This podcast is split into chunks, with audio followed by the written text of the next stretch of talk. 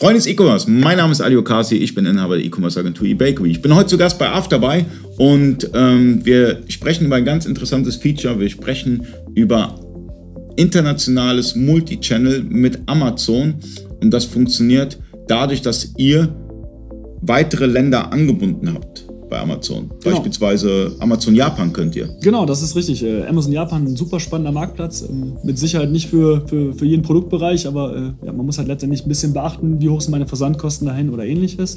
Ähm, aber über Afterbuy problemlos machbar. Okay, ähm, da ist schon das erste Problem. Ähm, kann ich mit Afterbuy auf Japanisch schreiben?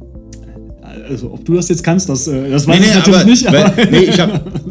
Okay anders. Äh, ich habe jetzt meinen deutschen Text mit einem Übersetzungstool übersetzt, habe jetzt japanische Schriftzeichen äh, äh oder sowas, setze die ein in, in Afterby und will die dann bespielen. Oder ich habe jetzt irgendjemanden eingestellt, der Japanisch kann. Oder wie auch immer, ja, ist ja egal, wie der Case ist.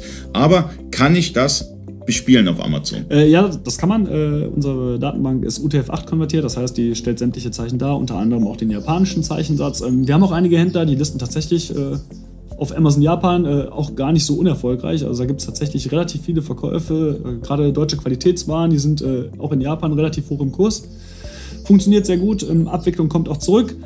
Ähm, wichtig ist halt, dass man die äh, Produkterkennung vernünftig einstellt, weil äh, nicht jeder kann den japanischen Zeichensatz dementsprechend übersetzen oder darstellen, damit man auch vernünftig seine Artikel versenden kann. Okay, und äh, ich meine, ihr habt die Erfahrungswerte. Ähm verschicken die Händler aus Deutschland raus oder verschicken oder haben sie ein Fulfillment-Lager äh, über FBA in, in Japan oder wie, geht, wie, wie, wie funktioniert das Ganze? Ähm, also wir haben, wir haben einige Händler, die verschicken tatsächlich aus Deutschland, ähm, sind dann aber eher kleine Artikel, also tatsächlich auch vom Volumen her, damit sie relativ günstig verschicken können.